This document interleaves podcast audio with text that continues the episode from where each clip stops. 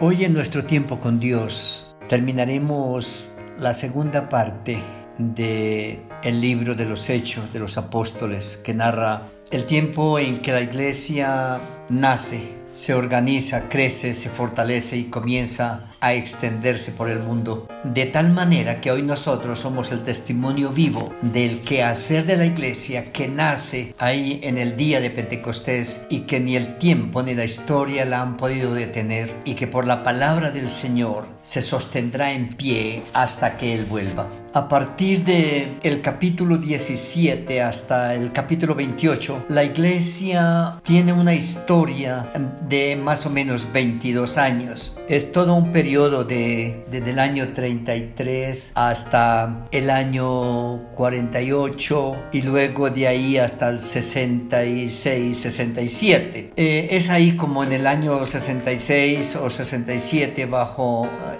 Nerón Pablo, por ser ciudadano romano, es decapitado y Pedro, por ser judío, es crucificado. El imperio romano ha sido visitado con gran énfasis en Asia Menor. Corinto, Galacia, Macedonia, Éfeso, todas estas regiones han sido alcanzadas a través de la misión del apóstol de los gentiles, creando iglesias, organizando ancianos, reclutando líderes. Y es un movimiento extraordinario de liderazgo en todo este tiempo, más o menos tiene un ministerio de la iglesia de más de 30 años, del año 33, cuando el Señor asciende hasta el año 66, ah, 67. El capítulo 20 deja claro que la iglesia tiene dos enemigos. Aquí empezamos a resaltar que ya Pablo está recorriendo las iglesias por última vez para ir a Jerusalén, donde va a ser aprehendido y nunca más volverá a esas regiones donde predicó y donde lo conocieron y donde conoció innumerables hermanos. De ahí ya su destino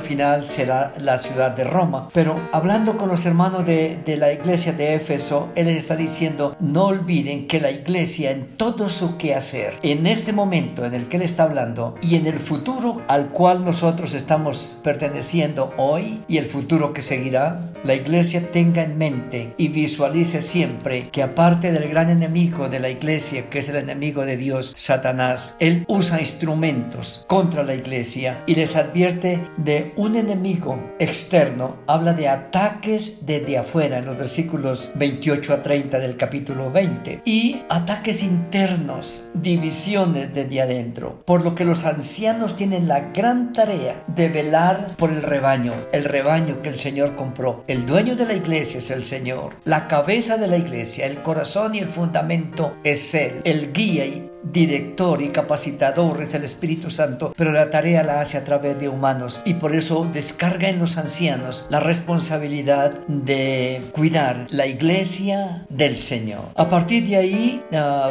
Pablo va a Jerusalén y es detenido por dos años y luego de los juicios acomodados contra él no tiene otra opción sino que apelar a la máxima instancia que es apelar al emperador a César. Y así es como es enviado a Roma a donde llega a través de un tremendo viaje accidentado de naufragios de noches en alta mar de sufrimientos. Pero logra llegar a Roma donde es recibido por hermanos que ya eran parte de la pequeña comunidad naciente en Roma. Sin embargo, la semilla queda sembrada y el liderazgo es extraordinario, multidisciplinario. Conocen todos los idiomas. Es un liderazgo maravilloso porque de todo el imperio por donde Pablo va, va, va predicando el evangelio a todos y todas las culturas están ahí. No es una comunidad tan sencilla, tan humilde o tan pobre. Es una comunidad que hace presencia en su contexto. Conocen los idiomas del imperio romano y es un, equipo heterogéneo, multicultural. Son muchos los nombres que seguirán la tarea de lo que el Señor dijo hasta lo último de la tierra. Y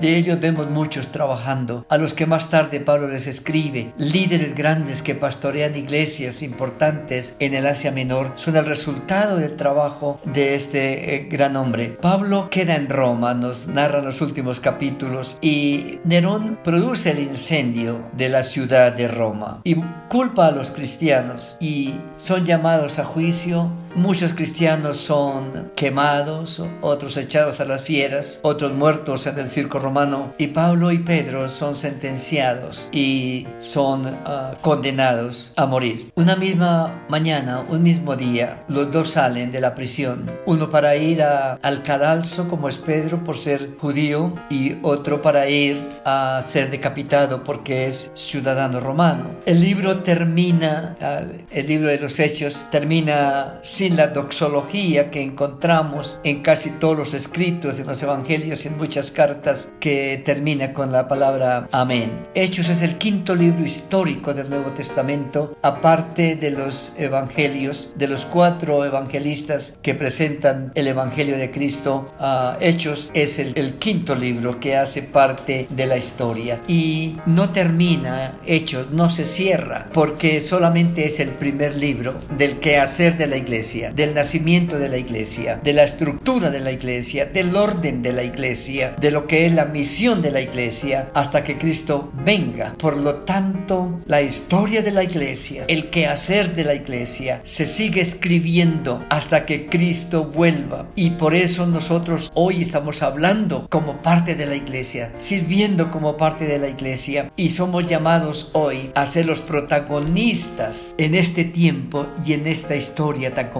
Hoy la, la iglesia tiene que moverse en un mundo desigual, en un mundo muy parecido al mundo de su nacimiento, pero no olvidemos que las generaciones van pasando, pero el reino de Dios permanece y no podrá ser detenido porque un día volverá el rey y ese reino será para siempre. Hoy nosotros tenemos la bendición de estar aquí en nuestro contexto, en nuestro lugar, en la comunidad donde el Señor nos ha puesto para servir. Somos llamados a tomar con seriedad, con responsabilidad su palabra, a creer con sinceridad que está con nosotros hasta el fin del mundo y a cumplir la tarea que Él nos ha encomendado. Señor, queremos darte gracias por este tiempo a través del libro de los Hechos. Hoy nosotros te pedimos misericordia y gracia. Pedimos tu, tu poder y tu respaldo para hacer hoy la tarea que nos toca hacer hoy. Queremos, Señor, servirte, dando la gracia para hacerlo y hacerlo de la mejor manera, continuando, extendiendo, fortaleciendo y dinamizando tu reino hasta que tú vuelvas. Gracias, Señor, por usarnos para la gloria tuya. Lo agradecemos en el nombre de Jesús. Amén.